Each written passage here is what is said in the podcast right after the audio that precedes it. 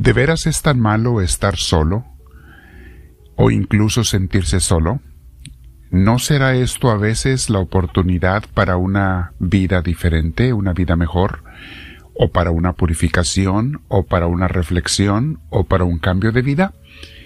Vamos a meditar sobre esto el día de hoy, mis hermanos, y les invito a que se sienten en algún lugar, con su espalda recta, su cuello y hombros relajados, respiremos profundo con mucha paz para comenzar en unos momentos con esta meditación.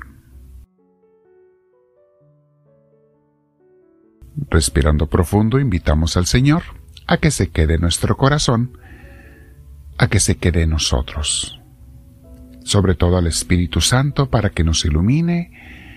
Espíritu Santo, Espíritu de Dios, llena mi vida, llena mi día, llena mis acciones, llena todo lo que haga Espíritu bendito, que todo sea bajo tu santa protección, bendición, bajo tu aprobación y sobre todo bajo tu inspiración, Señor. Tú, tú inspírame para lo que quieres que haga en todo momento. Bendito sea, Señor. Bien, mis hermanos, vamos a meditar el tema de hoy sobre ¿por qué me siento solo aunque estoy rodeado, rodeada de gente? ¿Les ha pasado eso? Yo creo que a todos nos ha pasado, o a casi todos, que hay veces que te sientes solo, te sientes sola. ¿De veras eso es tan malo? ¿O acaso será la oportunidad que Dios nos da para pensar en alguien más o hacer una reflexión? Lo primero que quiero hacer el día de hoy es distinguir entre soledad y solitud. Soledad es cuando tú no quieres estar solo, pero no tienes opción, te sientes solo, como que nadie te quiere, nadie te acompaña, nadie está por allí para ti. Eso es sentirse en soledad. Pero solitud es cuando tú buscas estar a solas. Y por algo bueno, por una razón buena. Casi siempre por estar con Dios es la mejor razón. Y todos los santos han pasado por esto. Han descubierto que la solitud es donde encuentran mejor a Dios y también a sí mismos, ¿eh? También se descubren a sí mismos. Cuando es soledad, eh, lo que la gente se queja casi siempre, bueno, esa se cura con compañías, eh, buscando amigos, amigas. Eh, ten cuidado, no vayas a caer en la trampa de hacerte de malas amistades simplemente porque no quieres estar sola, solo. Bien dice el dicho, más vale solo que mal acompañado. Mil veces más vale estar solo que mal acompañado. Ahora les repito, en la solitud, en, cuando está uno solo, es cuando uno más puede meditar en muchas cosas que estando rodeado de gente y de ruido, no podemos hacerlo. Jesús, mis hermanos, buscó esa solitud. Cuarenta días en el desierto para decidirse a tomar la decisión de cumplir con la misión que el Padre le había dado. Y estoy seguro que durante su vida pasada, porque esto lo hizo cuando tenía 30 años de edad, durante sus primeros 30 años hubo muchas, muchas veces que él buscó momentos a solas de silencio, de serenidad, para estar con el Padre Celestial. ¿Por qué crees, mi hermana, mi hermano, que hay monjes y monjas que buscan precisamente esa solitud? Vivir en soledad para estar con el Señor, para poder crecer, para poder aprender y después llevar a cabo una misión que Dios les manda. Pero en la soledad o solitud hay purificación y hay fortaleza y hay descubrimiento de tu misión. Jesús Buscaba la solitud muchas veces cuando se iba a orar con el Padre, ya en su ministerio también, que no más dura tres años. También se la pasó buscando muchas veces, dice el Evangelio, noches de soledad o de solitud para estar con el Padre Celestial. Leemos enseguida en la vida de San Pablo en Hechos de los Apóstoles que él cuando recibe el llamado a raíz de un golpe lo tumba el Señor del caballo porque era un perseguidor de los cristianos, era Saulo, Después de ese golpe, cuando quedó hasta ciego, se pasó tres años en solitud, orando, meditando, aprendiendo, para después llevar a cabo una gran misión que ha convertido a millones de personas a Cristo.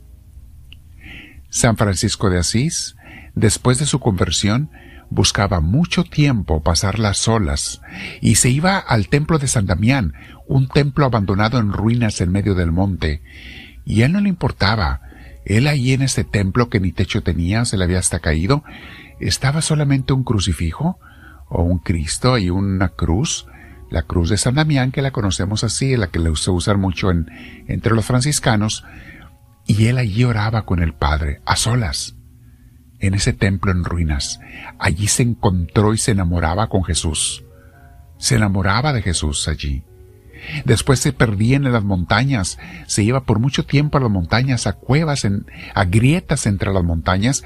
Allí se escondía él para pasar las horas y las horas platicando con el Señor. Se le hacía noche, a veces se quedaba dormido, pero las solas con el Señor. O en el bosque después, entre los árboles, hacía chocitas de ramas. Mis hermanos, ¿de veras creen que la soledad es tan mala? ¿Cuánta gente la ha buscado tantas veces? Yo la he buscado muchas veces y la sigo buscando. Momentos, días de solitud, estar con Dios, estar meditando, para poder orar, mis hermanos, porque el ruido de la gente y la algarabía no te permite encontrarte con Dios. Colosenses capítulo 4 versículo 2 nos dice, dedíquense a la oración, perseveren en ella con agradecimiento. Y mis hermanos, la oración privada, la oración personal, solamente se hace en el silencio. Hay la oración comunitaria que hacemos en grupo, claro, muy hermosa, muy bella, pero todos para la conversión y para el crecimiento necesitamos la oración privada en silencio. Pasar todos los días silencio con el Señor. Cuando nos levantábamos en el seminario, cuando estábamos en el seminario, nos tocaban el timbre y teníamos que guardar absoluto silencio hasta después de la misa era ir a hacer los rezos, esos los hacíamos en comunidad, pero luego teníamos una hora de silencio para orar con el Señor, luego la Santa Misa, y después de la misa ya podíamos romper el silencio y hablar, porque en el silencio, en la solitud con el Señor, estábamos rodeados de compañeros, de gente, pero como si no estuvieran, porque estábamos en silencio. Salmo 37, versículo 7 dice, Guarda silencio ante el Señor y espera en Él con paciencia. No te irrites ante el éxito de otros, de los que maquinan planes malvados. La primera parte de este versículo me encanta. Guarda silencio ante el Señor y espera en Él con paciencia. Romanos 12:12. 12. Alégrense en la esperanza, muestren paciencia en el sufrimiento y perseveren en la oración. Y te repito, mi hermana, mi hermano, todos los días tenemos que pasar tiempo en solitud con nuestro Señor. Y aquellos que quieran tomar más en serio su relación con Dios, no son horas, a veces son días de silencio los que te permitirán estar con el Señor. Bueno, quédate meditando el día de hoy, mi hermana, mi hermano. ¿Por qué me siento solo, sola, aunque estoy rodeado de gente? Quiero que sepas que no es tan malo estar solo. Es algo hermosísimo y Dios te va a dar muchas oportunidades de tener esos momentos a solas con Él.